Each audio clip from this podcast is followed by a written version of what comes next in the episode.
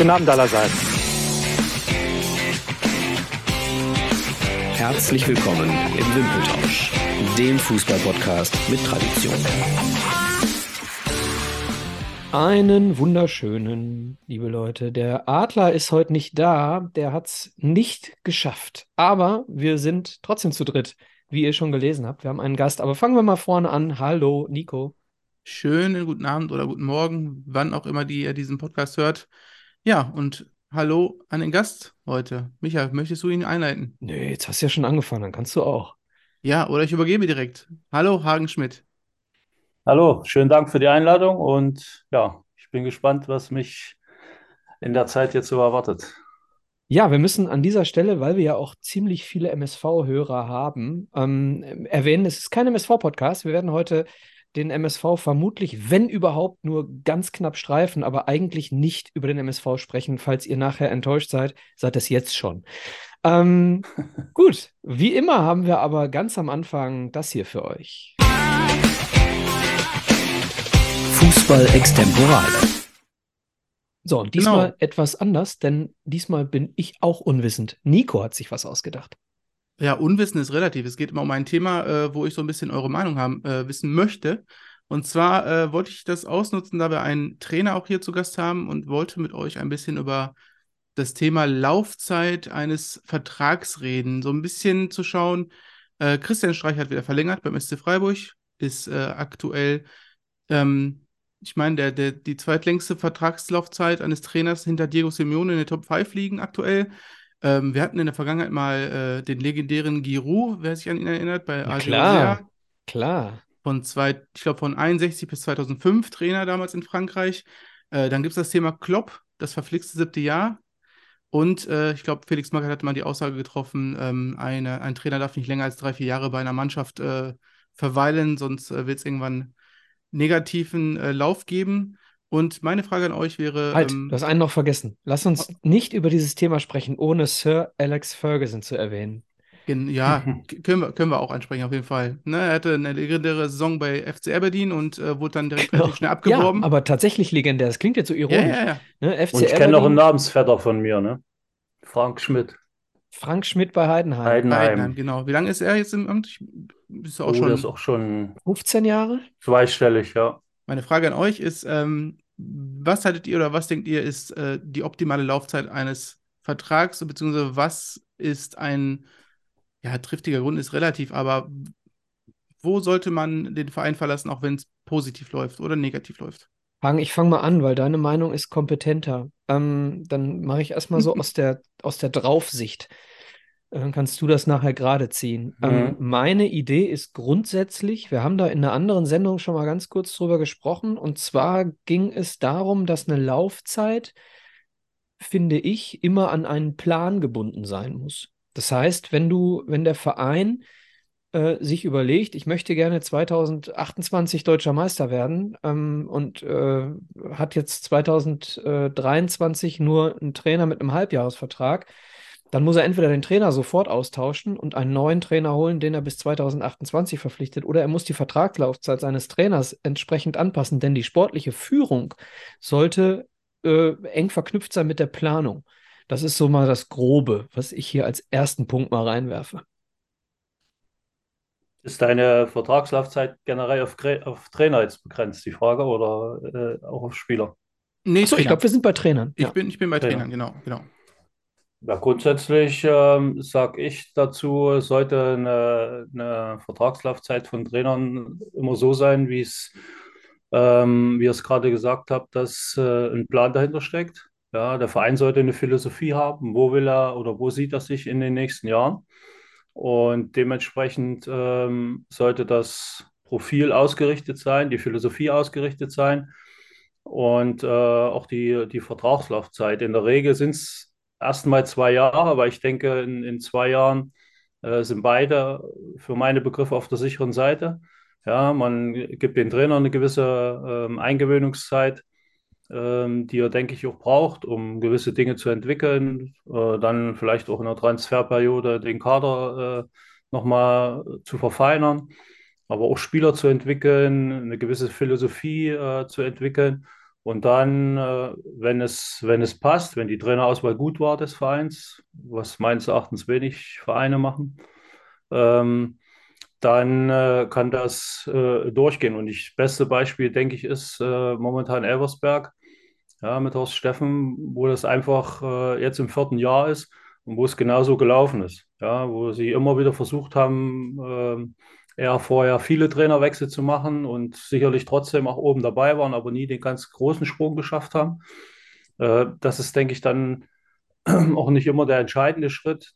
Das Entscheidende ist das, was jetzt danach kommt. Wenn du aus einer Liga rauskommst wie Regionalliga oder zweite Liga in die erste Liga, äh, siehe Union, was kommt danach, äh, wie funktioniert der Trainer dann in, in der Liga höher. Und das ist halt viel, hängt viel mit der Mannschaft zusammen, viel mit der Handschrift des Trainers zusammen. Was hat er mit den Spielern gemacht? Welche Mechanismen? Äh, wie, wie folgen sie dem, dem Trainer? Und ähm, hat er seine Philosophie vollends äh, dort platzieren können? Äh, wie sind die Nachverpflichtungen? Äh, es ist alles ausgerichtet an den, an den Gedankengängen des Trainers, des Vereins. Mhm. Und ähm, dann denke ich, kann das funktionieren. Aber es ist im Fußball manchmal auch so, dass da Nuancen äh, äh, entscheidend sind, die den Weg in die richtige Richtung laufen lassen oder eben auch in die falsche. Ja, und ähm, da gehört auch manchmal insgesamt äh, auch ein Stück weit Glück dazu. Im Spiel würde man sagen Spielglück. Und für den Trainer äh, gehört dann in gewissen Momenten die richtige Entscheidung zu treffen, um das Glück oder um, um die Situation halt in die Richtung äh, zu, zu lenken, äh, da wo es hin haben willst. Aber also, grundsätzlich ist eine Zweijahres äh, äh, Einstieg erstmal gut, aber der Plan des Vereins sollte immer sein, dass man länger mit dem Trainer zusammenarbeitet. Okay. Micha, hat er deinen Plan gerade gerückt? Eigentlich habt ihr euch eigentlich, eigentlich, eigentlich haben wir uns, äh, da, wir sind uns ja schon häufiger irgendwie äh, einig gewesen. Ähm, sind wir hier, glaube ich, auch vom Kern. Ich glaube, es, eine Sache würde ich noch hinzufügen: Es hängt ja, sehr gerne. stark davon ab, zu welchem Zeitpunkt du verpflichtet wirst. Ähm, Vertragslaufzeiten der Spieler. Um, ne? Also, du kannst einen ja. Trainer ja erst dann bewerten, wenn er wirklich mit Spielern arbeitet, die er zu verantworten hat. Das heißt, entweder die er verpflichtet hat oder die er verlängert hat.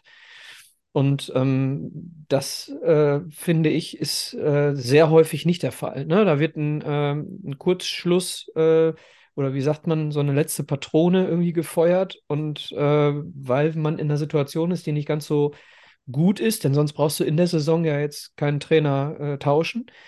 Ähm, unabhängig davon, ob jetzt Abstieg oder, oder, oder Meisterschaft, das Ziel scheint nicht erreicht zu werden. Deswegen wechselst du in der Saison einen Trainer.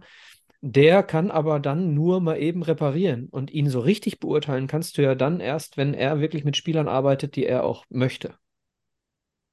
Ja, und ich sag mal, ein, ein Negativbeispiel, wie wir es nicht mit Trainern machen sollen, ist eigentlich die dritte Liga, muss ich jetzt so sagen, weil das ist für mich eine High-and-Fire-Liga, ja. wo Trainerwechsel manchmal stattfinden, wie jetzt die letzten beiden, wo ich sage, Zeitpunkt, man muss dazu sagen, ähm, Hagen, wir nehmen auf Mitte März, aber mhm. erscheinen tun wir erst Mitte Mai.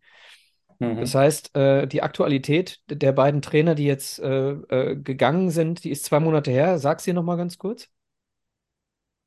Ja, die Vereine? Das äh, ist, ist, äh, ja, Meppen und, und Oldenburg.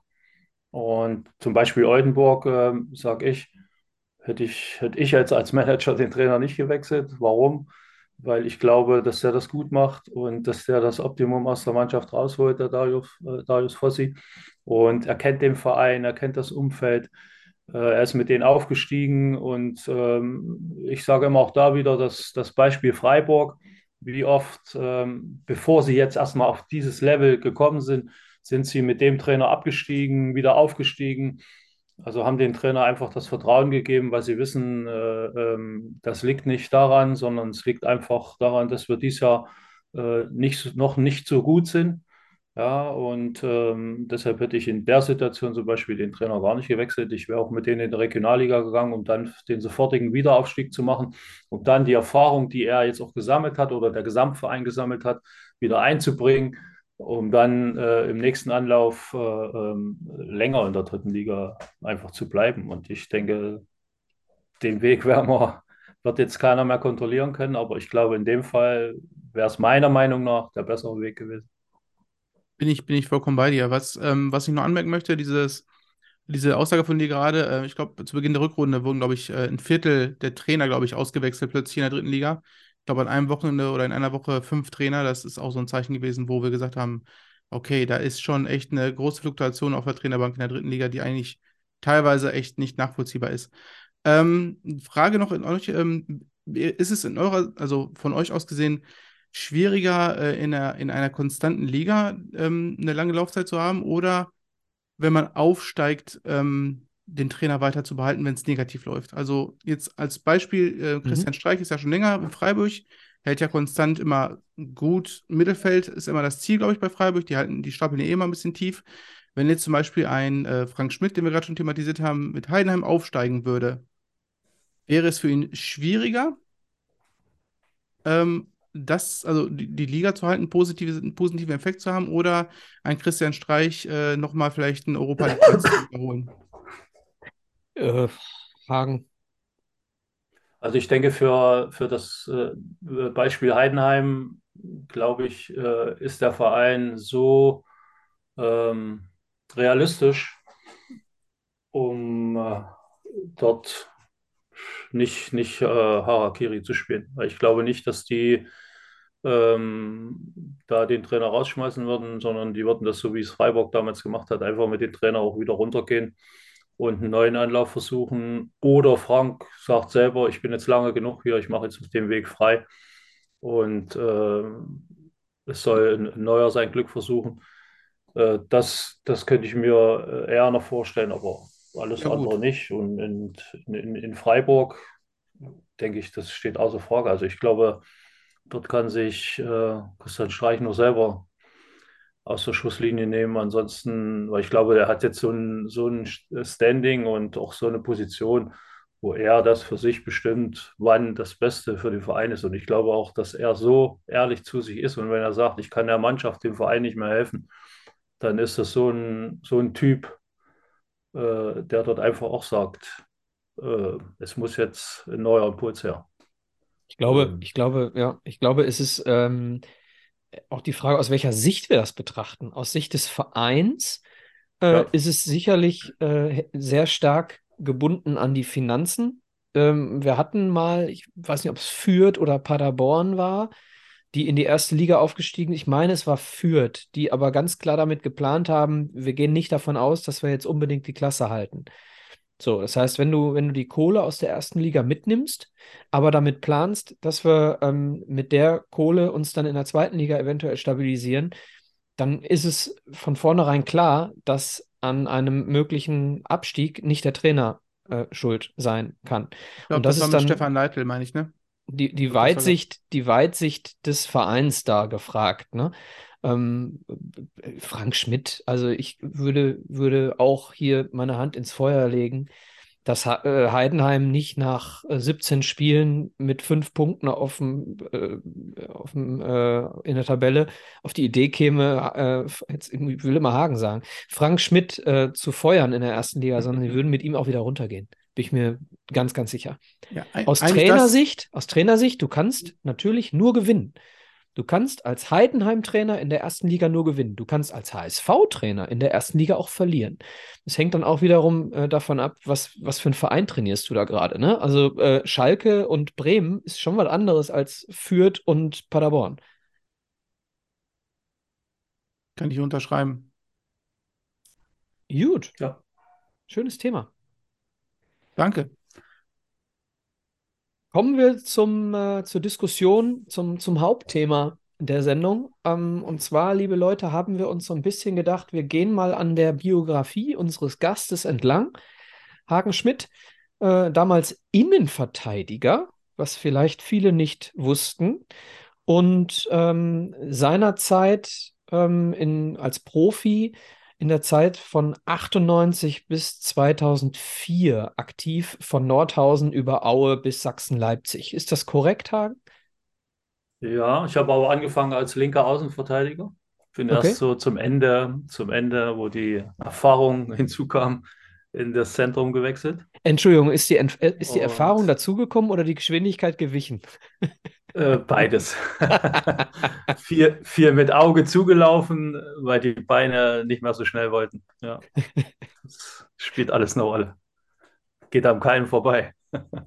Und äh, 98 bis 2004, Nico, da steckt eine Wiedervereinigung äh, der Ligen nicht drin, aber die war davor. Davor, davor, genau. Und zwar äh, reden wir, ja, jetzt schau ich mal genau, die Wiedervereinigung sollte jeder wissen, 3. Oktober 1990.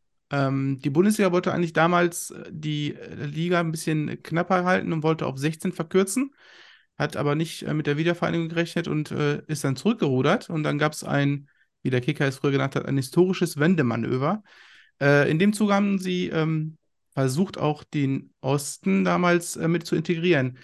Hagen, weißt du noch, welche zwei Mannschaften in der ersten Liga dazugekommen sind? Rostock und ähm, Dresden. Genau, Meines genau. Und jetzt die nächste Frage. Zweite Liga, da sind sechs Mannschaften hinzugekommen. Kriegst du die noch zusammen? Oh, das war. Also ich hatte, um, um, um dir mal, um dir mal den Druck zu nehmen, ich hatte direkt Ja. einen Fehler bei meiner ersten Nennung. Ich habe direkt einen falschen genannt. Aber hier Ich, gibt es ja also ich Fehler. weiß, ich weiß, war noch dabei Erfurt, Ja, äh, VfB Leipzig, ja, äh, Hallische FC, ja. ähm, ich meine Jena, Ja, das sind vier. Jetzt wird's, jetzt wird's eng. Cottbus? Nimm dir die Zeit. Cottbus nicht? Ich habe ja irgendeine Musik auf dem Ohr. Ja, die ist auch Absicht. nee, aber der Jeff hat die. Anfangs, Anfangsbuchstabe ist schon nicht verkehrt. Äh, von, von Cottbus meinst du? Ja, Äh, Chemnitz. genau, Chemnitz. Und wenn du den Chemnitz. letzten kriegen, kriegen würdest, dann äh, muss ich Boah, dir der letzte ist hart. Der, der Das war mir gar nicht Brandenburg. Schirm. Bitte? Branden, Brandenburger SC oder so, ne? Ja, BS, oder so. BSV Stahl Brandenburg. Genau. So, und ich hatte BSV, direkt Magdeburg genannt. Ich war direkt raus mit Magdeburg. Nee, nee, die waren, die waren nicht. Die waren, glaube ich, knapp gescheitert. Ja, und ähm, in dem Zuge, dadurch, dass sechs Mannschaften in der zweiten Liga dazugestoßen sind, gab es damals eine Ausnahmesaison, wo Nord und Süd geteilt wurde, mit äh, Mhm. zwölf Mannschaften jeweils, wo am Ende dann eine Aufstiegsrunde und eine Abstiegsrunde gespielt wurde. Ähm, man muss erstmal sagen, in der ersten Liga sind, ist direkt, äh, korrigiert mich gerne, Hansa Rostock direkt abgestiegen, womit nur noch Ja. Dresden erstmal oben war. Ähm, Allerdings sehr stark gestartet damals, Hansa Rostock, ne? Ja, auf jeden Fall. Mhm. Und äh, VfB Leipzig, äh, beziehungsweise vorher Lokomotive Leipzig gewesen, die haben sich Ja. damals direkt dann in dem Zuge umbenannt, äh, sind, ähm, ja, jetzt muss ich mal kurz schauen, drei von sechs sind in der zweiten Liga abgestiegen, und zwar Brandenburg, Halle und Rot-Weiß Erfurt, sind direkt Ja, wieder in die mhm. dritte Liga, beziehungsweise damals in die Regionalliga abgestiegen. Ähm, und dann haben sich die Zweitligamannschaften entschieden, dass sie doch wieder eingleisig fahren wollen nach dieser Rumpelsaison 91, 92. Und dann gab es eine Mammutsaison und zwar 24 Mannschaften, Ja. ähm, 46 Spieltage. Ähm, Mhm. Und dann diskutiert man heutzutage noch, dass man zu viele Spiele hat als Profi. Ja, Äh, wobei äh, äh, 46 Spieltage, jetzt geh mal, geh mal in die erste Liga. Da bist du aber, wenn du DFB-Pokal bis zum Halbfinale grad spielst und wenn du die Champions League bist weit drüber. Auf jeden Fall, auf jeden Fall. Aber es betrifft dann nicht mehr alle Mannschaften, das sind dann Sonderfälle. Das, würde ich sagen. Da Das waren es wirklich, wir reden von, von damals äh, 92, wo wir jetzt keine äh, Durchtritt, also Durchtritt ist relativ, aber wir haben nicht mehr diesen, diesen Druck oder diese, diese, diese ähm, ja, Präsenz an, an, an Spielern, die wir damals, also ne, heutzutage ist das ne, was anderes, aber 46 Spiele, ähm, wo sich dann am Ende VfB Leipzig runtergemogelt hat in den ersten dreien mit auch dem MSV Duisburg und dem SC Freiburg, wo wir den Kreis wieder schließen zum vorigen Unter? Thema. Mhm. Unter Und- Trainer? Volker Finke, würde ich jetzt sagen. Ja. äh, relativ einfach, ne? Ja, ich, ich kenne nur die zwei Trainer von, äh, ich wüsste jetzt nicht noch, noch einen Trainer äh, bei Freiburg in meiner, Ja. meiner Lebenszeit. Sta äh, Zentralstadion, ne? Das alte Zentralstadion in Leipzig. Genau, Riesenteil, Leipzig Riesenschüssel. Es war mit Sundermann, glaube ich, sind die aufgestiegen. Ja, und dann ist am Ende aus der zweiten Liga damals, äh, gab es drei Aufsteiger, worunter Leipzig war, und auch sieben Absteiger. Wo aber keiner Mhm. aus der DDR war. Dementsprechend äh, sind nur andere, also Mannschaften aus dem Westen damals sozusagen abgestiegen und äh, die Liga wurde wieder ein bisschen verkleinert. Ähm, jetzt die Frage an dich, Hagen. Wie hast du die Zeit damals wahrgenommen? Ähm, ganz kurz für Hagen, die Hörer. ja. Äh, Hagen, du Ja. bist 70er Baujahr. Genau. Ja, Das heißt, ähm, du warst Anfang 20 und hast damals wo gekickt? ich war Anfang 20, habe damals in meinem Heimatverein in, in Kölle da noch gekickt. Äh, wir waren damals vierte Liga im, im Osten, brauchten natürlich auch nicht arbeiten. Äh, waren eigentlich auch in der vierten Liga schon Profis, war ganz jung äh, da oben reingestoßen. Und ja, dort kam dann, äh, wie gesagt, für uns auch überraschend die Nachricht, dass jetzt alles offen ist. Und da ging natürlich dann schon so eine, so eine ganz komische Stimmung durch die Kabine. Du hattest gefühlt, jeder wollte die Tasche packen und los und ab in, in Westen und dort Fußball spielen und das große Geld verdienen. Das, das äh, war schon so. Äh, ich selbst war, Kamen- war ja. damals dann auch mal äh, drüben, weil von meiner Frau Cousin, äh, der, der war da äh, schon ähm, äh, im, im Westen und äh, in, in der Nähe von Kassel. Und da bin ich dann darüber, habe dort mal ein Probetraining gemacht und alles sowas. Also es war schon recht wild. Und äh, ja, eigentlich, eigentlich auch so ein bisschen äh, ohne Plan. Und äh, ansonsten, das hat sich aber dann relativ schnell wieder beruhigt, ähm, weil du dann gemerkt hast, so einfach ist es ja doch nicht, mal einfach äh, dahin und sagen, ich bin jetzt hier und bin ein guter Kicker und äh, jetzt macht mal was mit mir. Ähm, das war halt nicht so einfach, das haben wir dann auch schnell gemerkt und das hat sich dann alles wieder fokussiert auf die ähm, eigenen Vereine. Und natürlich haben wir das äh, alles auch mitbekommen äh, aus, aus dieser Zeit. Äh, war für viele aufregend, weil jeder natürlich jetzt gesagt hat, oh, wir wollen in die Bundesliga und äh, Alle halt wollten zu viel, Kalmund.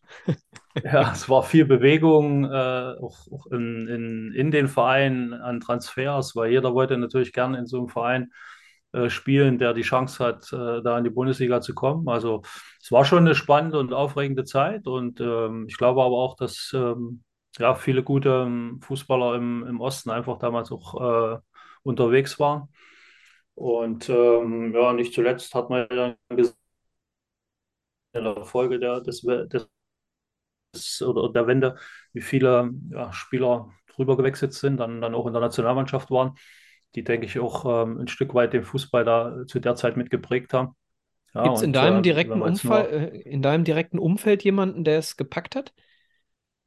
Ähm, ich habe einen guten Freund, äh, Detlef Schlössler, ja, ist noch ein bisschen älter als ich, war DDR-Nationalspieler, war damals äh, bei Dynamo Dresden, ist mit Dresden in die Bundesliga aufgestiegen zu der Zeit und hat dort auch ein paar Jahre Bundesliga gespielt. Hatte die Zeit hier Otto als Präsident äh, noch. Da gibt es auch äh, eine Reportage im, im MDR über, über Dynamo Dresden, äh, über diese Zeit, über diesen Aufstieg, über diese ganzen ähm, Konstrukte mit Spielerwechseln und Geld verschieben und was da alles äh, eine Rolle gespielt hat. Also es war schon, äh, äh, wie gesagt, eine aufregende Zeit, aber äh, so im Nachgang auch äh, eine relativ bittere Zeit, weil ich äh, sage, es sind viele ja, rübergekommen, die sich dann auf den Präsidentenposten gesetzt haben oder Männer, Männerposition, Managerposition gesetzt haben und äh, da schon ihr Unwesen getrieben haben ja, äh, dort die Vereine teilweise haben ausbluten lassen. Äh, äh, Geld äh, dort sicherlich, ich will jetzt keinem was unterstellen, aber äh, nicht immer in die Vereinskasse haben fließen lassen. Und da gab es halt viele, äh, die die Vereine runtergewirtschaftet haben, die Spieler verkauft haben, an den Verkäufen mit Sicherheit da den einen oder anderen Euro auch verdient haben, oder nicht äh, Mark verdient haben, sagen wir mal so.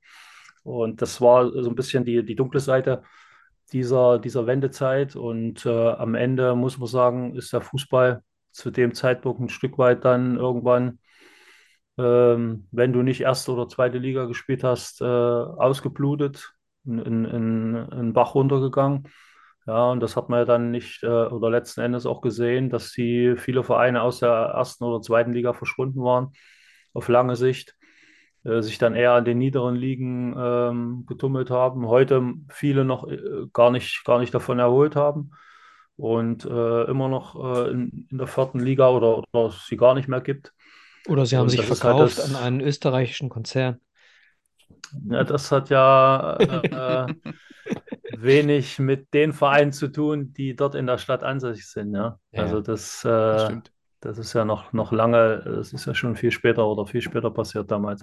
Aber es war in, in eine Zeit mit ja, so ein Wechselbad der Gefühle. Auf der einen Seite war es cool, endlich offen, endlich frei und ähm, ja, auch, auch, vom Fußball her konntest du dich äh, dahin orientieren, was du nur aus dem Fernsehen gekannt hast, ne, wer das heimlich geguckt hast.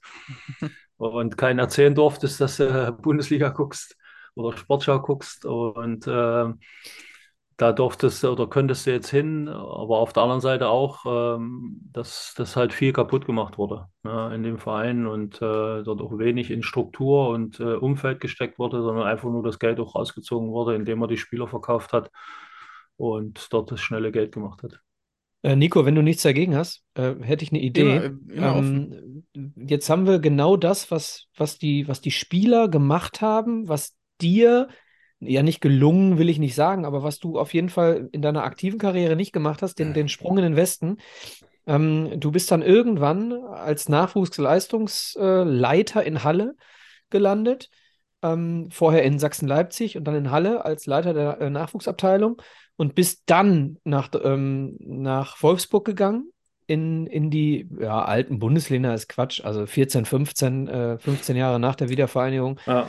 Aber würdest du sagen, das war, glaube ich, auch eine Frage von dir, Nico, ne? dass, dass sich äh, das auch unterschieden hat, der Westen und der Osten, in der Nachwuchsarbeit, äh, auch dann noch? Oder, wir, wir oder war es einfach wir, so? Wir reden, vier, äh, wir reden von, von 23 Jahren später. Also 2014 bist du nach Wolfsburg gegangen. Ja. Und da wäre die Frage, gab es da noch einen krassen äh, Unterschied genau. in der Infrastruktur, im Aufbau eines Nachwuchsleistungszentrums oder ja, allgemein einfach, äh, wie so, so Vereine aufgebaut waren? Gut, jetzt vergleichen wir natürlich auch Halle mit Wolfsburg, ne? unabhängig von der. Ja, äh, klar, klar. Ja, aber mir, mir fallen jetzt, also wenn ich jetzt da nach Leipzig äh, schaue, da gab es äh, zu dem Zeitpunkt ähm, äh, noch, noch nichts. Auch RB war da noch nicht im, in, in, in den oder in, in, dieser Phase, wie sie, wie sie jetzt sind. Ich weiß gar nicht, ob die überhaupt schon äh, ich meine nicht. Auf ein, nee, noch nicht, ne? Also die gab es ja noch gar nicht. Da, ja, da hatte noch, das Märchen äh, noch nicht begonnen. Ähm, äh, VfB Leipzig und, und, und äh, Chemie. Davor war ich ja noch, bevor ich nach Halle bin, äh, bei Chemie, äh, Leiter vom Nachwuchsleistungszentrum. Äh, da haben wir miterlebt, wie VfB Leipzig die nächste, die zweite Insolvenz äh, hatte. Wir haben dann die beiden Nachwuchsabteilungen äh, vereint, ähm, sind dann äh, im Prinzip mit den Jungs äh, in die Bundesliga aufgestiegen, mit, mit äh, Sachsen-Leipzig war das ja. Und dann bin ich, wie gesagt, nach Halle gewechselt und dann, wie gesagt, neun Jahre später nach, nach Wolfsburg und muss dann äh, auch sagen, dass es nach wie vor schon strukturell, allein von der Infrastruktur, von finanziellen Möglichkeiten äh, ähm, eine andere Welt ist. Naja, man hat es ja auch gesehen, es, es, waren zum Beispiel in Wolfsburg äh, viele Spieler aus Berlin, aus Magdeburg, aus, äh, den, ähm, also aus den östlichen Bundesländern. Und ähm, das, das ist einfach so, weil du andere Möglichkeiten hast, eine andere Struktur hast äh, die, die äh, aber auch eine andere Anbindung durch die Bundesliga der, oder durch die erste Mannschaft oder die Profimannschaft an die Bundesliga hast du halt ein anderes Ziel und, und jeder Spieler, das, das kann man keinem verübeln, hat das Ziel halt nur mal Bundesligaspieler zu werden und äh, gerade da Magdeburg, Halle, Leipzig, Dresden war immer so ein Auf und Ab. Ähm, gab es nicht viele Bundesliga-Vereine im Osten, äh, wo du deinen Traum halt leben könntest oder erfüllen konntest. Und deshalb hat es viele, aber auch des Geldes wegen ähm, äh, dann in die äh, Leistungszentren äh, im Westen gezogen.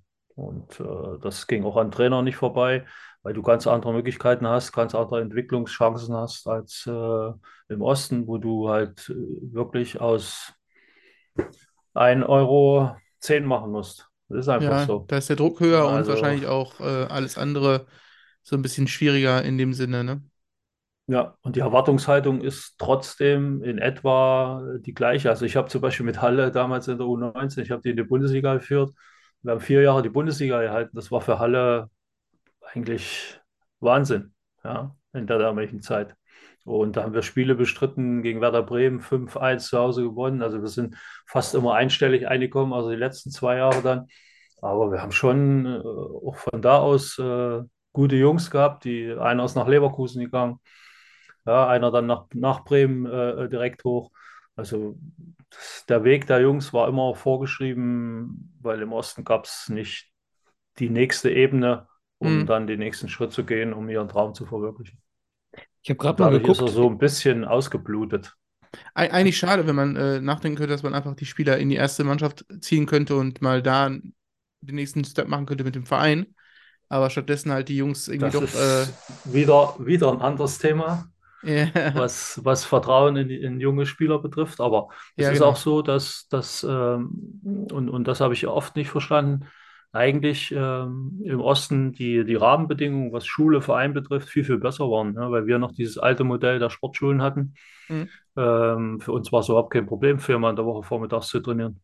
Also eigentlich hatten die Jungs fast äh, Profibedingungen. eigentlich ein Paradies, Ja, ne? was, ja, was das Training betrifft. Und äh, aber trotzdem hat sie äh, zu Vereinen gezogen, die rein von dieser Struktur äh, gar nicht die Qualität hatten. Ja, auch diese Form der Schule, wie du unterstützt wirst, ist eine ganz andere, wie sie, wie sie heute mit diesen Partnerschulen ist. Das ist weil da musst du die, die Stunden, die du verpasst, musst du nachholen. Das musst du im Osten nicht. Da hast du äh, die Blöcke, da hast du früh äh, drei Stunden frei, da hast du Training, dann gehst du in die Schule, dann hast du nochmal Training oder dann, dann machst du deine Schul, deinen Schulblock und dann am, am frühen Nachmittag, sage ich jetzt mal, hast du die zweite Trainingseinheit.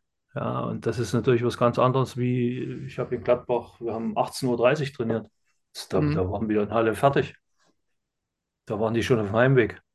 Ja, also von der Seite her, was die Zeitschiene betrifft, ähm, braucht sich der Osten nicht verstecken. Da gibt es in Cottbus eine super äh, ähm, Sportschule, in Magdeburg, Halle, äh, Dresden, Leipzig. Ja, Rostock das hat sind auch ein alles, Internat, ne? ja, das sind alles äh, ähm, wie RB, die haben natürlich diese, diese äh, Dinge gut, gut übernommen und genutzt. Und der Standort, den die gewählt haben, finde ich clever. Ja, ja, auf jeden Fall. Auf ich jeden Fall. Ja, also aus, aus Sicht äh, von, von Red Bull äh, vermutlich nicht unclever. Allerdings haben sie vorher auch St. Pauli und Düsseldorf versucht, ne? Äh, die haben abgelehnt. Ähm, ich habe gerade mal geguckt, Hagen. Äh, du hast Mhm. in Gladbach später in der U17 äh, Ja. schon ein paar Leute gehabt, die es dann hinterher zumindest äh, ja geschafft. Also Hekeren zum Beispiel als Torwart hattest du in Gladbach. Oh, ja, aber dem, da muss ich jetzt ehrlicherweise sagen, Justin, äh, wie gesagt, guter Typ, hat aber bei uns äh, oder auch bei mir eigentlich nie gehalten, war eigentlich eher Torhüter Nummer drei. Ah, okay. Ist ist dann ja übrigens für dann, die, für die Hörer, er ist über Oberhausens bei Schalke gelandet jetzt. Genau, es ist, ist dann von uns weg, weil er äh, nicht übernommen wurde in die U19 meines Erachtens und ist nach Oberhausen gegangen. Und aber äh, trotzdem freut mich sowas, dass die Jungs nicht aufhören und nicht denken, äh, Gladbach ist das Nonplusultra. Und wenn die jetzt sagen, ich bin nicht so gut, dann äh, kann ich nichts mehr werden, sondern es ist eigentlich ein gutes Beispiel, dass es das zeigt, dass du auch auf dem zweiten Weg äh, durchaus dein, deine, deine Karriere machen kannst. Und manchmal ist es sogar der gefühlte Schritt zurück, äh, der Schritt nach vorn, weil du dann in den Verein kommst, du kriegst eine andere Wertschätzung, du wirst auf einmal, bist auf einmal Stamm, Stammspieler, du entwickelst dich Woche für Woche. Und das ist viel, viel besser, als wenn du irgendwo, nur weil du bei einem ein, ein Bundesliga-Leistungszentrum sein willst, deinen Arschplatz sitzt und, und äh, da jede Woche ähm, oder, oder da mal auf dem Mannschaftsfoto bist und ja, dass deine Eltern sagen können, ja, mein Sohn ist im NLZ von so und so. Hm. Interessiert am Ende niemanden. Das ist schon, schon faszinierend, ne? Die, wie wenige es dann schaffen, ne? Also wir haben schon mal an anderer, an anderer Stelle darüber gesprochen, äh, als wir über das, äh, über das Buch Kontakt hatten, da sagtest du auch, es ist halt äh, der falsche Moment, zu früh in so ein NLZ zu wechseln, ne? Ähm, weil Im du, jungen weil Alter, ja. Genau, also so im, wir haben über das Alter 11, 12, 13 gesprochen, ne? wo du dann sagtest, äh, lieber in einem, in einem kleineren Verein bleiben, wenn du gut bist, bist du auch hinterher noch gut. Ne? Und wenn man Ja. sich die, wenn man sich die U17, die du trainiert hast, ähm, von Gladbach anschaut und man schaut sich an, in welchem Verein die Spieler jetzt spielen, ein einziger aus deiner U17 ist jetzt noch in Gladbach. Und zwar in der äh, zweiten Mannschaft von Gladbach. Und zwar ist das Kahn Kurt, rechter Verteidiger. Alle anderen haben den Verein gewechselt oder sind Ah. zumindest laut äh, transfermarkt.de Naja, nirgendwo du musst ja, das, das musst du jetzt ein bisschen äh, Da muss ich aber weil, ich muss aber korrigieren gleich. Alles ja, gut. weil du hast jetzt einen Jahrgang betrachtet. In der U17 ist ja noch eine reine Jahrgangsmannschaft und ich war fünf Jahre dort, also ich hatte fünf Jahrgänge. Ähm, du hast jetzt erinnere, den einen Jahrgang 16, 17 habe ich jetzt betrachtet. Ah, okay. Ja, 2000, 2001, also ich habe angefangen in Gladbach mit Jahrgang 2000, das ist hier Jordan Bayer, der jetzt in, ähm, Burnley. ja genau, in Burnley spielt, der sehr zweiten Liga. spielt. Ja. Genau, den sie wahrscheinlich auch kaufen werden, die steigen ja auf in die erste Liga. So, ähm, der aus, aus dem Jahrgang, dann die 2-1er, was ich fand eigentlich kein schlechter Jahrgang war. Ähm, gebe ich dir recht, äh, ist, ist der einzige, der noch da ist, jetzt äh, Kahn Kort. So, und dann äh, jetzt die anderen Jahrgänge, das wird dann schon in der Anzahl ein, ein paar mehr, die jetzt äh, A noch da sind, beziehungsweise nach oben durchgegangen sind. Ähm, Ich habe den, was ich ja, immer ich- inter interessant finde, die nach oben durchgegangen sind, ob das Jordan Bayer war, der ist aus der U17 raus in die U19, hat dann bei den Profis äh, gleich mittrainiert oder jetzt zuletzt Simon Walde oder äh, Ivan, Ivandro Borges Sanchez, die sind aus der U17 raus, haben direkt oben mittrainiert, haben direkt oben mittrainiert. Also ich denke schon, dass wir da äh, ganz guten Job gemacht haben. das dass meinte ich auch gar Spieler nicht. Ich schon hatte, aus, nee, nee. aus nee, das, also was, was die Durchlässigkeit betrifft. Und ähm, ja, wichtig ist halt, für, was ich immer denke, dass ähm, dann auch in den Profibereichen äh, mit den Jungs, äh, ich sag mal, ein Stück weit noch ähm, Jugendtraining oder Ausbildung äh, gemacht wird. Also nicht zu früh diesen, diesen Männertrott äh, äh, sich, sich unterordnen oder, oder sich dort einreihen, sondern sie brauchen schon noch ein bisschen ein, ein differenzierteres, ein anderes Training als, als äh, gestandener Profi. Ja. Ja, ich hatte mir jetzt den einen Jahrgang, den 2001er Jahrgang angeguckt, um einfach mal exemplarisch einen Jahrgang zu betrachten, um den, Mhm. um den Hörern mal äh, aufzuzeigen, guck mal, da sind 20 oder 25 Spieler und äh, von denen schafft es vielleicht einer in diesem Verein zumindest mal äh, nach oben, dass man, dass man nicht denkt, äh, ja gut, Gladbach äh, U17 oder U19, die werden alle Profis. Das war mir wichtig, das mal aufzuzeigen, dass Nee, es ich denke, ich denke, die Quote ist, ist generell äh, überall äh, auf die ein bis zwei beschränkt. Ja, Ja. und ähm, ich habe jetzt in der Zeit jetzt, wo ich frei habe, mich viel damit befasst und in, in, in Spanien zum Beispiel gibt es viele Vereine oder auch in Holland, äh, wo die Ausrichtung, wo die, wo die Philosophie des Vereins äh, klar anders ist und wo die eher so und so viel Prozent ihrer eigenen Spieler die Chance geben äh, zu spielen. Und ich glaube, in Spanien sind es im Durchschnitt, äh, ich glaube, über 15 Prozent, ich glaube 18 Prozent äh, der Spieler aus, in, in der äh, ersten Liga in Spanien sind aus den eigenen äh, Nachwuchszentren. Ja, und ich glaube, da kommen wir momentan bei weitem nicht ran in Deutschland. Und Könnte, könnte Ja, daran aber- liegen, dass das Konzept überarbeitet werden äh, müsste. ja, aber jetzt Ne, sind wir wir- vom kaufen Thema uns- abgekommen. Ne? Ja, äh, wa- Was man aber noch sagen muss, ist, ähm, wir, wir reden jetzt hier von Gladbach und Gladbach ist ja vom, vom Standort her unglücklich, weil genug andere Vereine drumherum gelegen sind, die auch gerne die Talente abgreifen. Das dürfen wir nicht vergessen.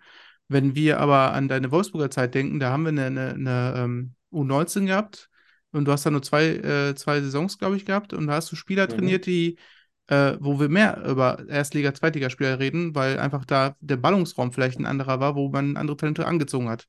Wenn wir jetzt, ähm, ich nenne dir ein paar Beispiele. Janis Horn hattest du trainiert, Elvis Ja. äh, Recpecay Ja. äh, und Paul Jäckel, alles drei Erstligaspieler. Oh, Es sind noch viele mehr. Es sind noch Amara, Amara Condé, spielt zweite Ja, Liga, Genau, Magdeburg. genau. Janis Dann, Heuer habe ich hier äh, noch. sind, Anton ja, den hatte ich nicht. Den Anton Donkor, dritte Liga, Putaro, dritte Liga. Genau, Also genau. das sind, also in dem Jahr muss ich sagen, das war auch ein, ein sehr guter Jahrgang, wobei Wolfsburg da ähm, auch ähm, im Nachwuchsbereich äh, richtig gut aufgestellt war, also da auch einen guten Job gemacht haben. Sie hatten immer gute Jahrgänge, gute Mannschaften, hohe Talentdichte, hohe Qualität.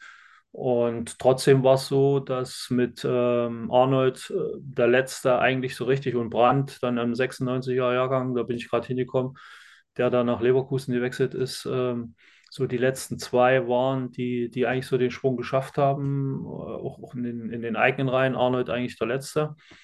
Ja, äh, und da war halt die Maßgabe äh, für mich oder mein, die Anforderung an mich, das wieder zu erhöhen. Und äh, nach dem zweiten Jahr sind sieben Mann, die äh, einen Profivertrag unterschrieben haben und äh, ständig auch bei, bei Dieter Hecking mit, mit trainiert haben.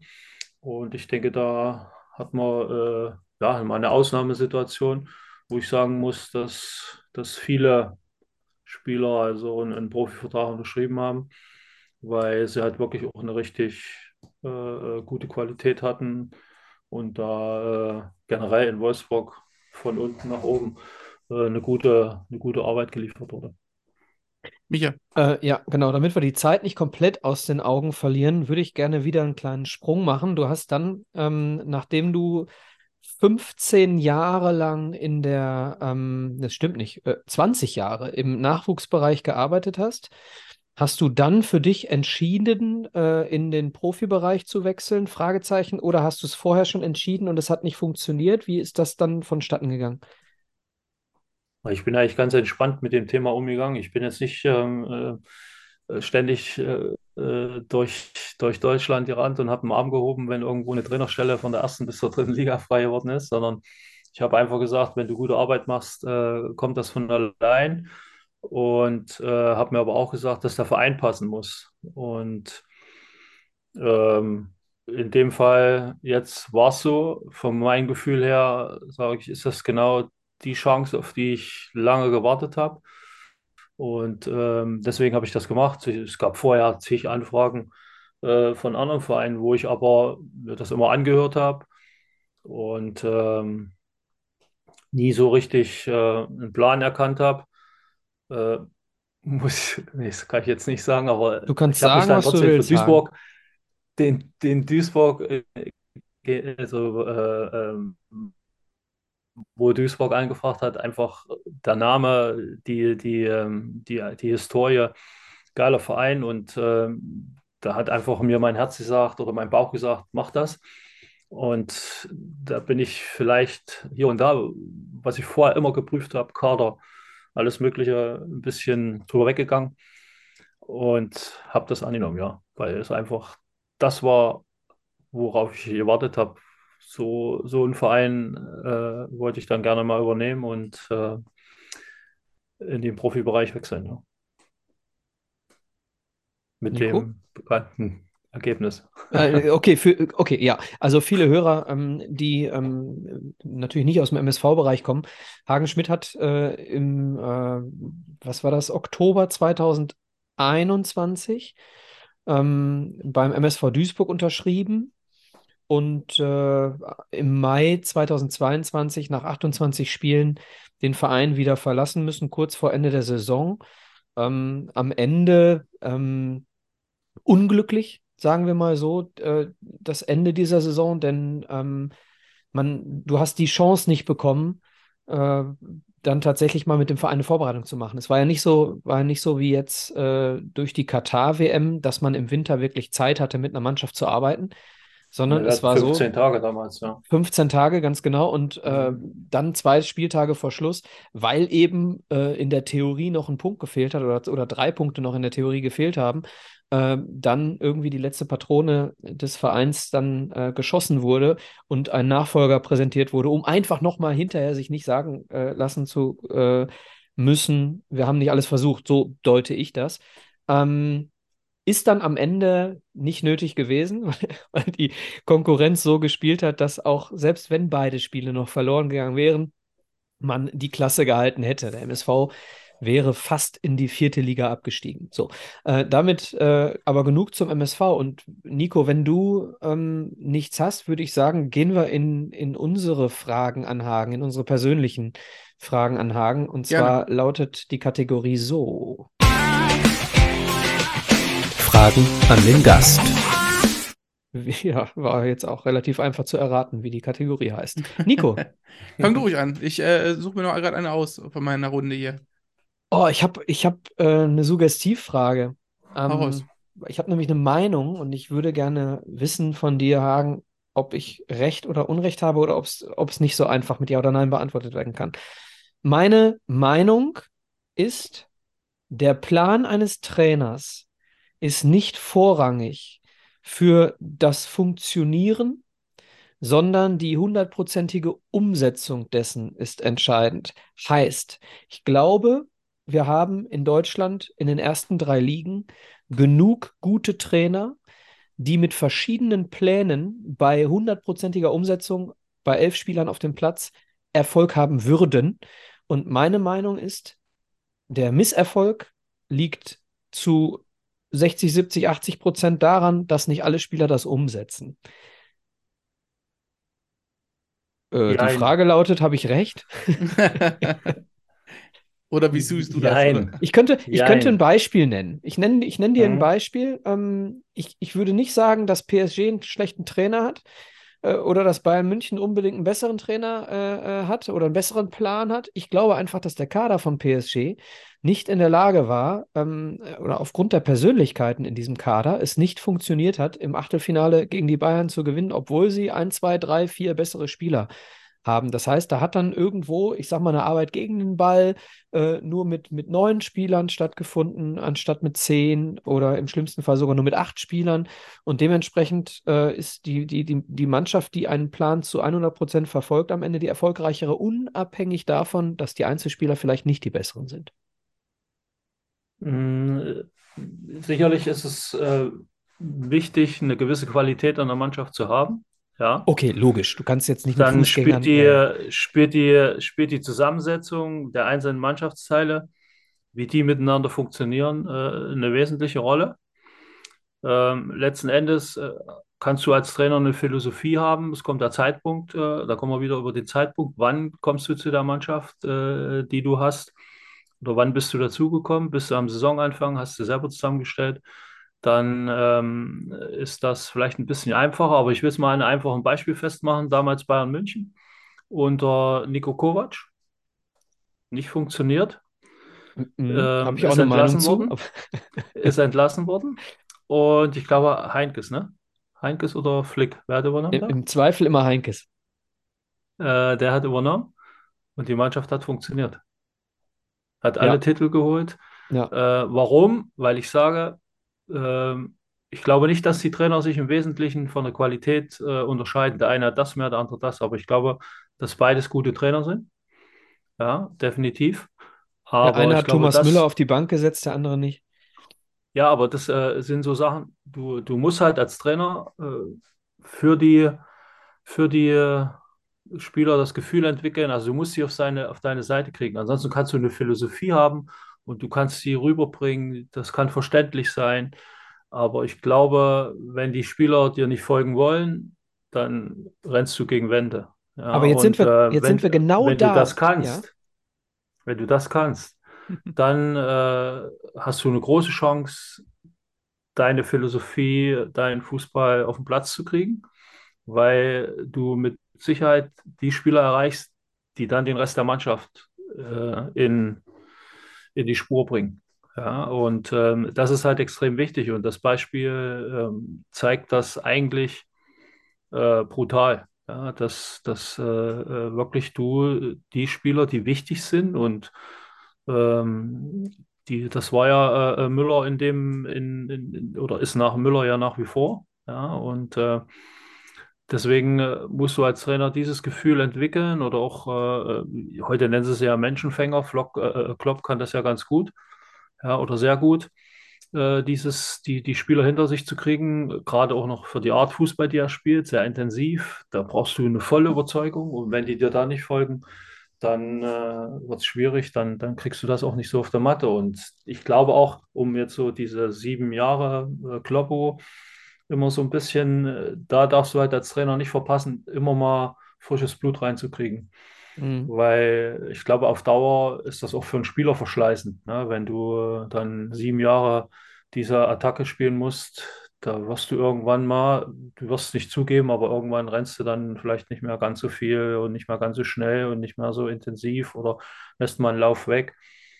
Ja, also ich äh, denke, dass äh, die Aussage von Magath, dass der Trainer so alle vier oder maximal vier Jahre bei einem Verein bleiben kann, ähm, nicht äh, maßgebend sein muss, weil ich glaube, die Kunst des Trainerseins liegt darin, äh, in gewissen äh, Zeitabläufen oder gewissen Abständen immer wieder frisches Blut hinzuzufügen, eine gesunde Fluktuation im Kader zu haben, um dann nicht, nicht so eine Abnutzungserscheinung zu haben oder wie ich es jetzt auch kenne aus meiner Zeit als Spieler. Du hast halt Trainer, du hast zwei Jahre dasselbe trainiert, jeden Tag denselben Ablauf, jede Woche dieselben Abläufe. Du wusstest immer, was kommt. Und das, das nutzt sich ab, das, das ist Mhm. langweilig. Deswegen musst du als Trainer innovativ bleiben, immer mal was anderes machen, verschiedene Rhythmen in der Woche mal haben, also so, dass der Spieler sich nicht unbedingt immer auf alles äh, einstellen kann, sondern ja, dass du immer wieder was veränderst, um, um da einfach die Jungs auch wach zu halten, ja, und äh, immer wieder für Neues zu interessieren, also auch immer wieder innovativ sein, neue Sachen mit einbringen damit sie äh, nicht das Gefühl haben, es ist immer das Gleiche. Jetzt, äh, bevor Nico seine Frage stellt, Hm. ganz kurz, ich, ich möchte dich ganz kurz mal eben pieksen. Du hast äh, von Menschenfängerei gesprochen, ähm, auch bei Klopp, und ich bin der Meinung, wenn wir uns den Champions League-Sieg angucken von Ancelotti mit Real Madrid, wie er ähm, Toni Kroos und äh, ich weiß nicht, Marcelo. wer es noch war, Marcelo, Marcelo. Äh, als, als Co-Trainer quasi um sich geschart hat, die dann mitgeholfen haben, spricht für mich dafür, dass Carlo Ancelotti auf jeden Fall ein so ein Trainer ist, der äh, ganz genau weiß, wo er sich die Hilfe holen muss. Und jetzt piekse ich nochmal in Richtung Bayern München. Carlo Ancelotti ist äh, sang- und klanglos gescheitert nach einer Niederlage bei PSG mit Bayern München, als er äh, zum Beispiel auch Thomas Müller auf die Bank gesetzt hat.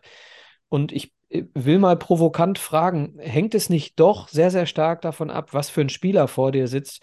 Weil ich glaube, Heinkes äh, funktioniert oder hat nur funktioniert, weil er eben nicht nur gut moderieren konnte, sondern weil er eben die äh, Leute, die zum Problem geworden wären, wenn sie auf der Bank gesessen hätten, nicht auf die Bank gesetzt hat. So, und äh, dass es nicht unbedingt vom Trainer abhängt, sondern davon abhängt, was für un teamunfähige Menschen äh, hast du um Naja, dich. nee, nee, nee, nee. Da, du darfst dich aber nicht trainieren, du darfst dich als Trainer nicht wichtiger nehmen als das Team. Und äh, Aber du musst doch schon du, entscheiden, wenn, wenn der Spieler in deinen Augen nicht gut genug ist für die Startelf, dann musst du ihn doch aufgrund der Leistung auch ja, auf die Bank du, setzen dürfen. das, das kannst du, das kannst du machen. Aber ich glaube jetzt nicht, dass er Müller äh, in dem Fall jetzt äh, nicht die Leistung bringt, äh, wie der andere auch, sondern es gibt auch manche Spieler, die sind selbst, wenn die mal keine gute, so eine gute Form haben oder vielleicht nicht gerade ihren besten äh, Tag erwischen, durch ihre Präsenz auf dem Platz für eine Mannschaft wichtig oder für das Gefüge der Mannschaft wichtig. Und deswegen äh, glaube ich, ist es als Trainer schon wichtig äh, zu erkennen, wer ist wichtig für das Gefüge und wer nicht. Also es gibt auch ältere Spieler, die du auf die Bank setzen kannst, da wird sich, da ändert sich gar nichts, da wird es eher besser. Aber es gibt halt bestimmte Spieler, die halt wichtig für das Mannschaftsgefüge sind, für das ganze Innenleben, für die Kabine. Und die musst du, musst du für dich äh, einfach auch äh, gewinnen und äh, die müssen dir folgen, weil du hast ja gesehen, der Erfolg gibt ja letzten Endes recht. Ja. Die haben überragend Fußball gespielt, die haben brutal variabel gespielt, die haben alle Titel gewonnen in dem, in dem äh, äh, einen Jahr, was zu gewinnen gab. Und das ist ja kein Zufall. Mhm. Und das ist einfach, dass ich glaube, der Trainer sich nicht am wichtigsten genommen hat und vielleicht für sich gesagt hätte, normal müsste ich es vielleicht so oder so machen, aber für die Mannschaft ist es das Beste, wenn wir es so machen. Und das über diese Hürde musst du manchmal gehen können, Mhm. ja, und nicht deinen eigenen Egoismus oder deine eigene äh, Persönlichkeit da vor, So voranstellen war es auch nicht gemeint. Und sagen, ja, aber es ist vielleicht manchmal so, ja, dass du dann sagst, nee, ich ziehe das jetzt durch und ähm, so wie es vielleicht bei, bei Nico Kovac in, in dem Jahr war, ja. Dass, dass er da gesagt hat, nö, ich bin da jetzt hartnäckig und ich habe die Meinung, was nicht schlecht ist, was ich Mhm. wiederum auch gut finde, wenn jemand eine Meinung hat, die Meinung vertritt. und das dann halt auch äh, konsequent äh, so durchzieht. Ist, ist jetzt, finde ich, nicht verkehrt. Am Ende äh, ist das Ergebnis nur ein anderes, was wieder eine andere äh, Wirkung verursacht, Wo, ja, mit äh, der du dann natürlich äh, als Trainer auch leben musst. Wo sortierst du dich da so ein? Würdest du sagen, du hast in, äh, in der Jugend oder von mir aus auch in, in der Profistation, ähm, hast du äh, solche, solche Stimmungen, wie, wie ich sie gerade quasi ignoriert habe? Du sagst ja, ähm, Müller zum Beispiel, extrem wichtig für die Mannschaft, für die Kabine.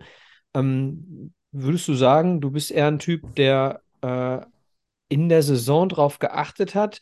Oder war das eben gar nicht so deine Aufgabe, weil du die Leute darauf vorbereiten musstest, irgendwann mal richtig zu funktionieren, weil du eben Jugendtrainer vor allem warst? Ja, es ist schon ein Unterschied. Ähm, so jetzt äh, in, im Nachgang, wenn ich beides vergleiche, äh, Jugendtrainer ist, die folgen dir schon einfacher. Ja, du bist für sie äh, klar eine Respektperson. Klar äh, musst du auch äh, inhaltlich äh, sie überzeugen und sie abholen. Also da sind Jugendspieler sehr sensibel, sehr, sehr, äh, ähm, haben die Antennen sehr auf Empfang. Also wenn du dort nur so ein, ein Quatscher bist und nichts passiert, dann äh, hast du es schnell verloren und dann äh, hast du auch keinen Erfolg. Aber wenn sie merken, dass du ihnen hilfst, dass du äh, gut für sie bist, dass du äh, fachlich kompetent bist, dass du aber auch ein Mensch bist, der sie versteht, auch ihre Probleme, die sie in ihren jungen Jahren haben, versteht, dann äh, ähm, folgen die dir. Und im Jugendbereich sage ich definitiv zu 100 Prozent.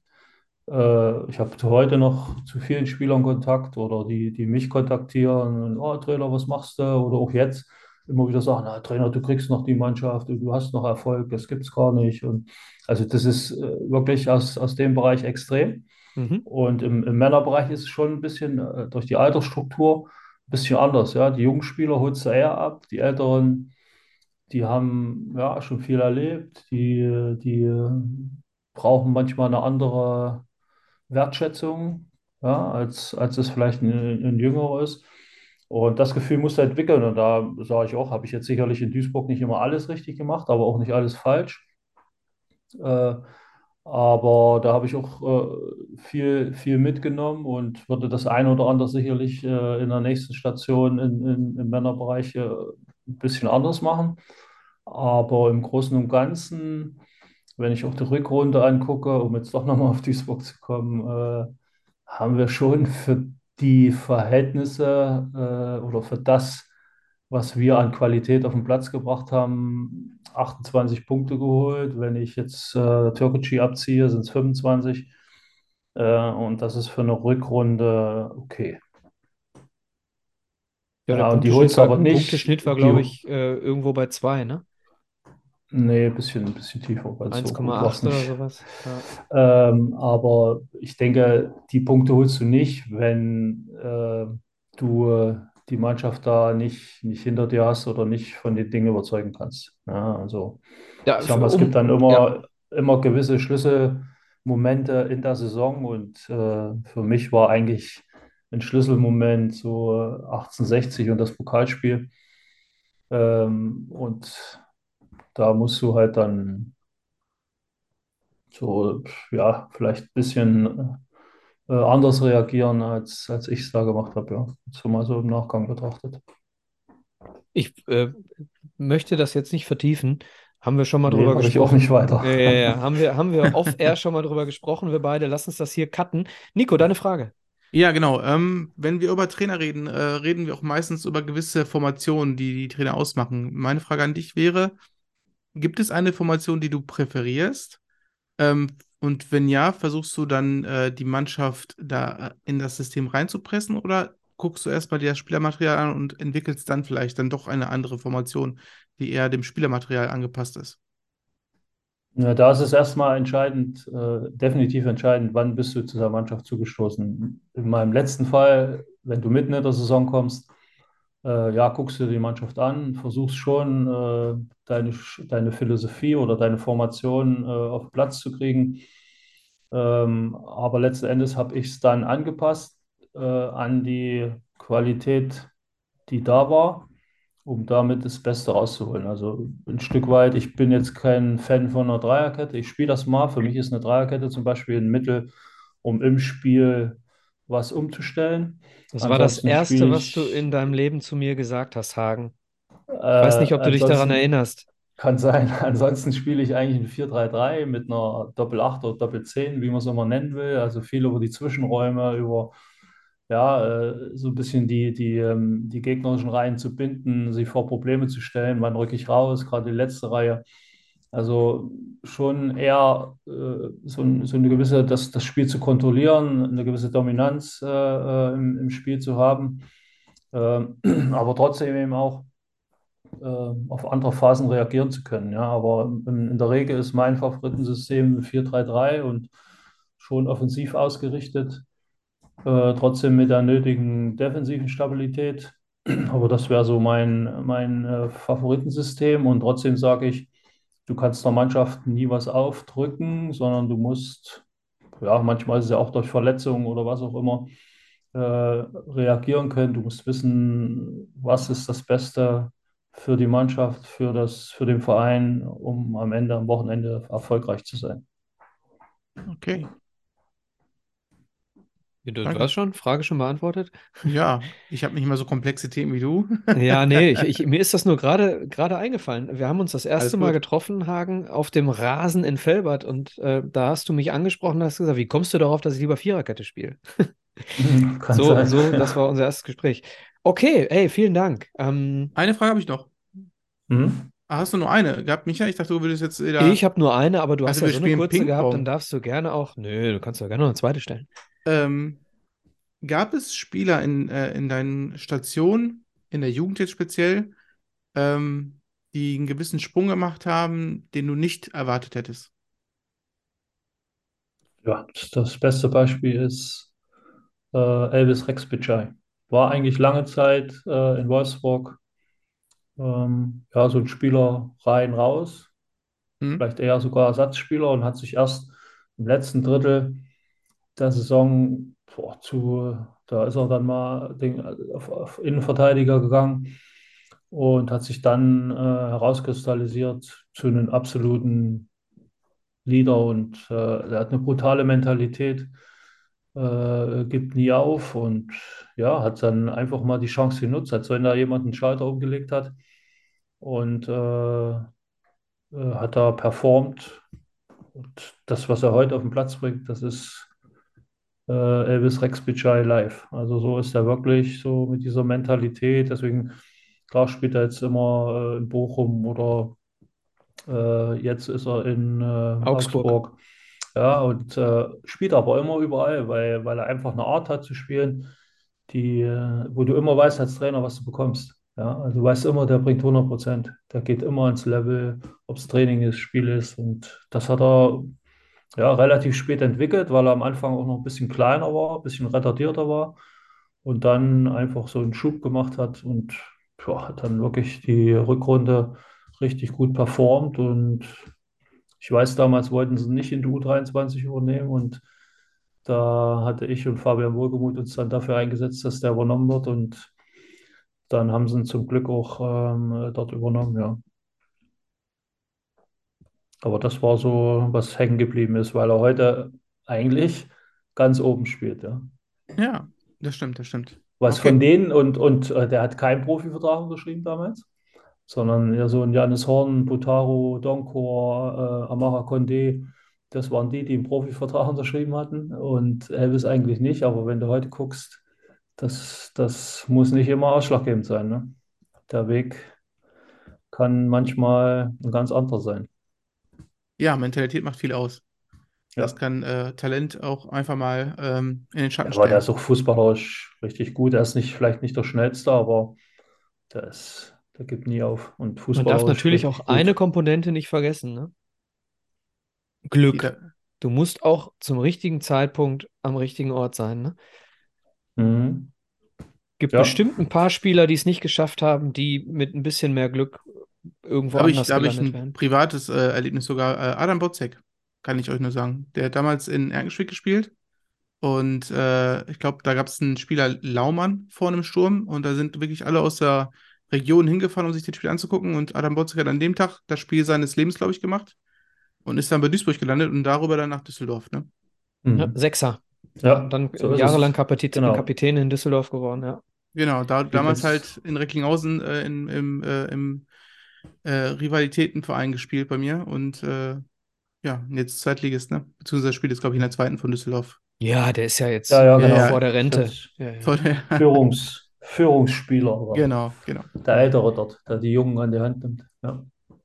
Okay. Hast du noch eine? Sonst würde ich äh, Das zu meiner. Lieblingskategorie wechseln. Gerne. Hagen, unsere Lieblingskategorie, was heißt unsere? Meine, nennt sich Start, Bench, Sell. Ich erkläre sie Mhm. kurz und Nico ist der Urheber dieser Nummer. Ähm, Start, Bench, Sell. Du kriegst drei äh, Spieler genannt und du sagst, Mhm. wer spielt, wer geht auf die Bank und wer wird verkauft. Das muss nicht mit Leistung zusammenhängen, das kann auch mit äh, Sympathien zusammenhängen. Oder Emotionalität. Emotionalität oder wer, wer passt, wer ist kein Mannschaftsspieler oder, oder, oder. Also wer nach meiner Meinung äh, spielt und wer auf wer die auf Bank die Bank und geht wer und wer wird verkauft. Genau. Und wenn ich alle drei spielen lasse? Das Geht klappt nicht. Muss so, entscheiden. okay. Sind aber auch Spieler, die manchmal nicht zusammen funktionieren können aufgrund der Position. Genau, also Okay. eigentlich habe ich, ich habe schon geschaut, dass es die gleiche Position ist, dass du dich wirklich entscheiden musst, dass wirklich einer spielen kann. Ähm, Aber okay, Hauptsache, fangen ich wir an. die auch alle. Ja, auf jeden Fall, auf jeden Fall. Ich gehe jetzt nicht, ich gehe jetzt nicht in äh, die äh, zweite Bundesliga 92, 93. Also von daher. Okay. Brauchst wir gehen auch, Gedanken nicht, äh, gehen auch nicht in deine Ex-Stationen irgendwie. Keine Genau. Äh, Mhm. fangen wir an. Äh, ich habe ein Innenverteidiger-Trio für, di Trio für dich. Ähm, Carlos Puyol, Sergio Mhm. Ramos und Giorgio Chiellini. Das drei geile Spieler. Hart, ne? Da ist jetzt eine Charakterfrage. Das sind, oder Nuancen. Die zählen manchmal nur Nuancen. Pass Oh. auf, wir machen das übrigens immer abwechselnd. Äh, Ich kriege ja gleich auch drei. Ich, ich bewerte deine Bewertung gleich. Genau, Also- ihr könnt gerne gegenseitig euren Senf dazugeben. Eigentlich wäre das ein Fall, wo ich sage, die, müssen, die würden bei mir alle drei spielen. Dann wird es doch eine Dreierkette geben. Aber du hast doch keinen Bock auf Dreierkette. Nee, den vierten finde ich auch noch, weil wenn du drei von der Sorte hast, dann. Wobei Ramos hat ja früher auch Rechtsverteidiger gespielt, meine ich bei Sevilla. Der kann. Kannst du einen Sturm stellen für Standardsituationen. Das stimmt. Also ich sag mal, auf die Bank setze ich Puyol. Ähm, spielen lassen würde ich Ramos und dann Cellini. Goodbye. Goodbye Chiellini, weil er Ita also Alex würde jetzt sagen, weil er Italiener ist. Äh, ähm, Nee, also ich, äh, also ich bin äh, auch Italien-Fan und ich finde den auch geil, aber Ramos verkörpert noch ein bisschen, so ein bisschen das, was ich im Fußball heutzutage vermisse. Das ist so für Mhm. mich, also verkörpern die alle, alle, alle beide, vielleicht Puyol auch, aber auf eine andere Art und Weise, aber das ist so die Spielertypen, die, die es heute noch wenig gibt, sagen wir mal so. ja, also bei mir, Deswegen- wenn ich das ganz kurz kommentieren Also ich, könnte darf, auch, ich hätte es auch umgedreht machen können. Ich hätte auch Cellini an erster Stelle und Ramos auf der Bank. Ich glaube, würde nicht so viel ändern. Ja, bei mir wäre es eine emotionale Geschichte gewesen. Ähm, wer mich kennt, der weiß, äh, Puyol ist ein No-Brainer. Puyol ist für mich Mhm. der, der beste Kicker in, also von der Ja. Menschlichkeit, von der Mentalität ever. Der geht zum Schiedsrichter und sagt, äh, oder der geht zum, äh, zum eigenen Spieler und sagt, äh, pass mal auf, mach das jetzt mal so und so, feier mal nicht so, das ist respektlos. Also ein richtig geiler Typ einfach, ne? Deswegen ist für mich Puyol ein No-Brainer. Okay, Micha. Äh, ich habe ein Problem gerade. Äh, ich, ich, ja. Ich, ich, das Problem ist bei mir, Hagen, immer, ich, ich weiß schon Mhm. Michas äh, ähm, Antwort. Spieler, die er äh, definitiv äh, nicht präferiert und manchmal kommen die doch dazwischen. Deswegen, ähm, so, Michael. Jetzt nenn mir nicht Cristiano Ronaldo. Nein, nein, nein. Ähm, ich gehe mal ins defensive Mittelfeld. Robert Andrich? Gattuso spielt. Achso, Nein. Entschuldigung. immer, Vinnie Jones. Vinnie Jones spielt immer. Ja. Robert Andrich, Emre Can und Joshua Kimmich. Das ist aber gemein, ey. Das ist aber echt gemein, weil, weil ich kann doch, ich kann doch Kimmich nicht aufstellen. ich weiß. Dann habe ich einen von der Werkself noch das. reingehauen. Ich erkläre, ich einfach. erkläre euch jetzt auch äh, ganz kurz, warum Kimmich bei mir nie eine Rolle spielt. Ähm, weil Kimmich für mich mit zweierlei Maß misst. Er spielt anders, als er gespielt wird. Ne? Er ist eine Drecksau, aber wenn er äh, ganz kurz angefasst wird, fällt er hin wie äh, Neymar. So, also äh, ich verkaufe Kimmich. Ich glaube, der bringt ganz gut Geld. So, dann haben wir noch, äh, wen hatten wir noch? Äh, Emre Can und Robert Andrich. Boah, aber Emre Can ist auch eine, so eine Wundertüte, ne? Äh, komm, boah. Habe ich einen guten Achter daneben? In meiner Boah. Mannschaft? Habe ich, äh, ne? kannst, kannst, du, kannst du im nächsten Trio aussuchen? Dann spielt Andrich und Okay. äh, Emre Can geht auf die Bank. Gut. Wie hättest du es gemacht, Hagen? Bei dir war es relativ eindeutig. Ja, ich Hagen hätte garantiert Kimmich spielen Bei lassen. mir hätte Kimmich gespielt und dann Andrich und Can hätte ich verkauft. Ja, Okay. ich ich habe ja auch nicht gesagt, dass es Leistungsgründe bei Kimmich bei mir hat. So, ähm, kommen wir zum nächsten Trio. Wenn man schon äh, Leiter eines NLZs war, dann gibt es auch so ein kleines Trio, Infernal hier. Jamal, Musi Jamal Musiala, Jude Bellingham, Florian Wirtz. Boah. Oh, das ist nicht zu beantworten. Die müssen alle drei spielen. Allem, die könnten du- sogar alle drei spielen von der Position her. Also, das, ja. das- Und das ist eine Achse. Stell Wenn dir mal die vor, die würden zusammen irgendwo spielen. Naja, schon. ich sag da, wenn du die Achse äh, irgendwann mal in der Mannschaft hast, boah, dann kannst du dich festhalten. Boah. Also da Musiala und Wirtz relativ gleich sind, also kreativ sind, müsste man einen von denen, also ich würde erstmal grundsätzlich Bellingham spielen lassen, weil der für Das ist am weitesten. Ne? defensive, defensive Stabilität steht und ja, denke, für seine 19 Jahre schon sehr reif ist. Und ich würde verkaufen aufgrund seiner Verletzung Wirtz und würde Musiala auf die Bank setzen. Da sind wir uns äh, relativ einig, aber ich habe da auch wieder so eine emotionale Bindung. Äh, und zwar wird Musiala verkauft, weil er bei Bayern spielt. Das ist doch ganz klar. aber Wobei ich- grundsätzlich, grundsätzlich bin ich bei dir. Äh, genauso wie du es gemacht hast, ist es wahrscheinlich am schlausten. Das stimmt, das stimmt. Vor allem Musiala und Bellingham kennen sich auch noch, ne? Aus der, aus der Ja, äh, Jugend. Äh, der Jugend, ja. Gut. Ähm, Micha, Mhm. du kriegst jetzt deinen, äh, du kannst dir den Achter aussuchen, der äh, neben Robert Andrich spielt. Aber Ähm. warum krieg ich denn Andrich und er kriegt Bellingham? Das- das Standing musst du dir Das kannst arbeiten. du, Ja, okay. genau, das kannst, die Frage kannst du dir selber beantworten. Ähm, Martin Oedegaard, Kevin De Bruyne, Bruno Fernandes.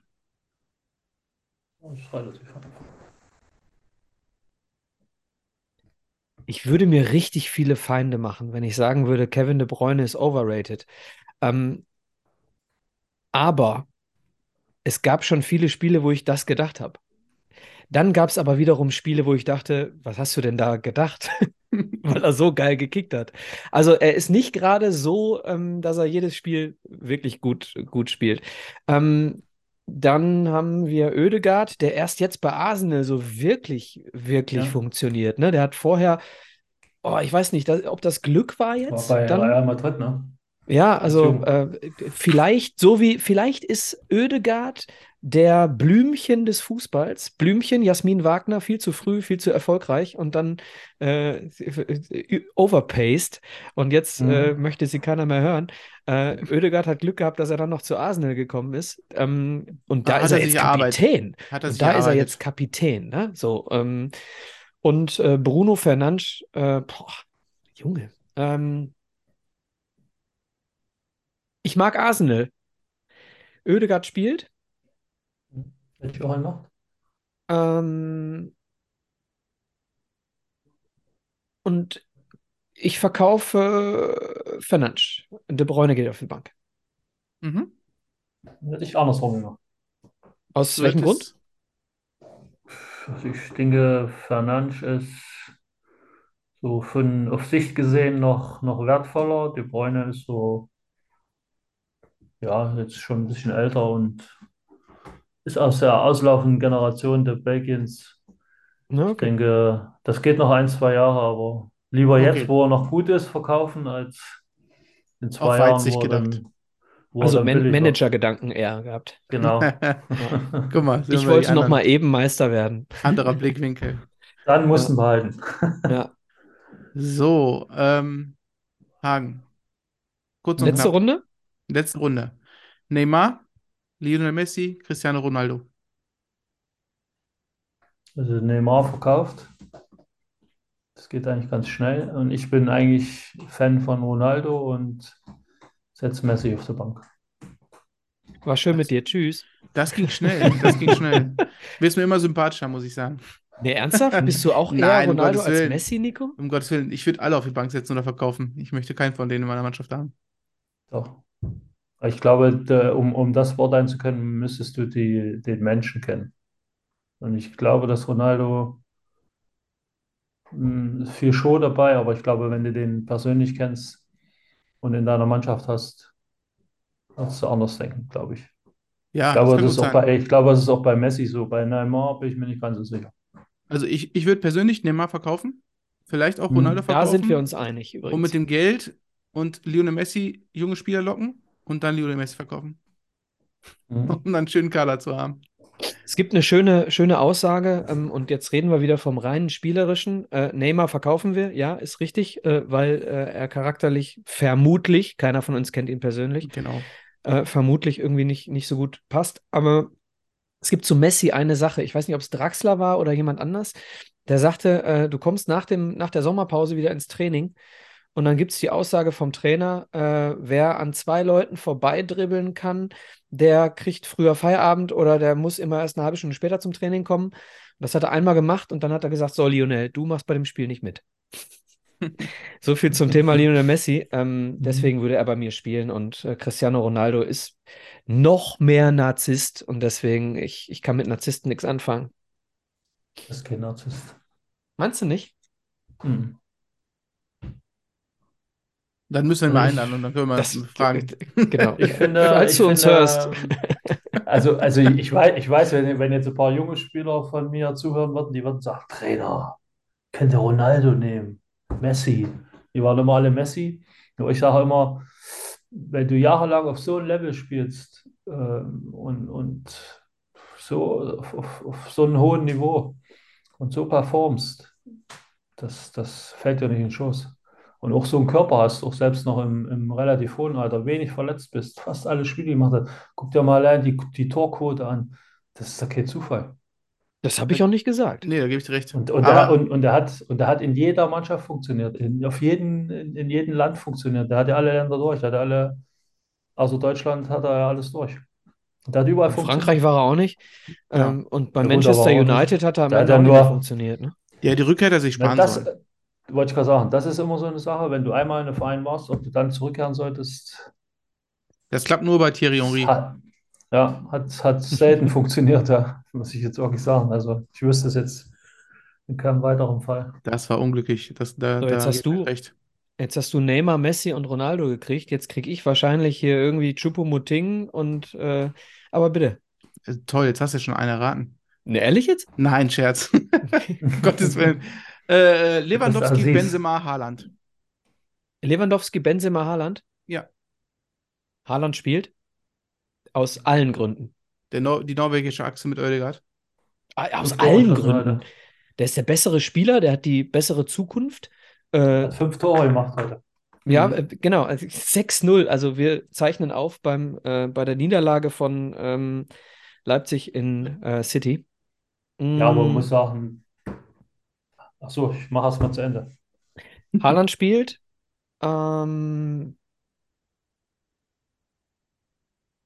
äh, ich, Benzema auf die Bank.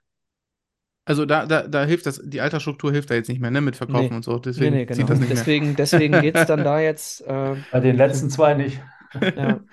Also Benzema auf die Bank. Ähm, und ich möchte, glaube ich, wenn ich Manager eines Vereins bin, möchte ich Robert Lewandowski nicht unter meiner Fuchtel haben. Ich glaube, der macht mehr Probleme als die anderen beiden. Deswegen Lewandowski verkaufen.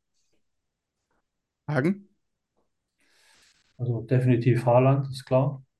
Ich würde Lewandowski nehmen und Benzema verkaufen, weil ich dasselbe bei dem auch denke. Aber der ist so Okay. lange schon bei, bei Madrid, ne? Und Ja, Lewandowski war auch lange bei Bayern. Ja, wollte aber schon ganz oft weg und durfte nicht. Na ja, Das erzählen sie. Das wollte aber Ist- Dortmund auch schon. Ist ja nur ein Spiel. Nicht streiten jetzt hier über Ah, komm, ey, echte, echt, äh, leidenschaftliche Leute streiten auch beim Spielen. Ja, muss ja auch. Genau, weil sie immer gewinnen wollen. So nämlich. Aber hier gibt es ja kein richtig und kein falsch, sondern eigene Einschätzung. Und Das stimmt. ja, Und der Gast gewinnt eh immer. genau, das gewinnt eh immer. Vielen, vielen Dank. Ja, Danke.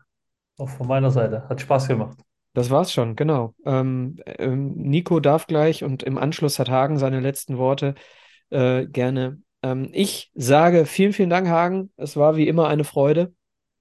Und wir werden uns mit Sicherheit das ein oder andere Mal noch hören, sehen und vielleicht noch mal einen Kaffee äh, in Düsseldorf zusammen trinken, wo auch immer. Äh, ich würde mich freuen. Ansonsten letzten Worte von euch. Gehabt euch wohl. Ciao, ciao.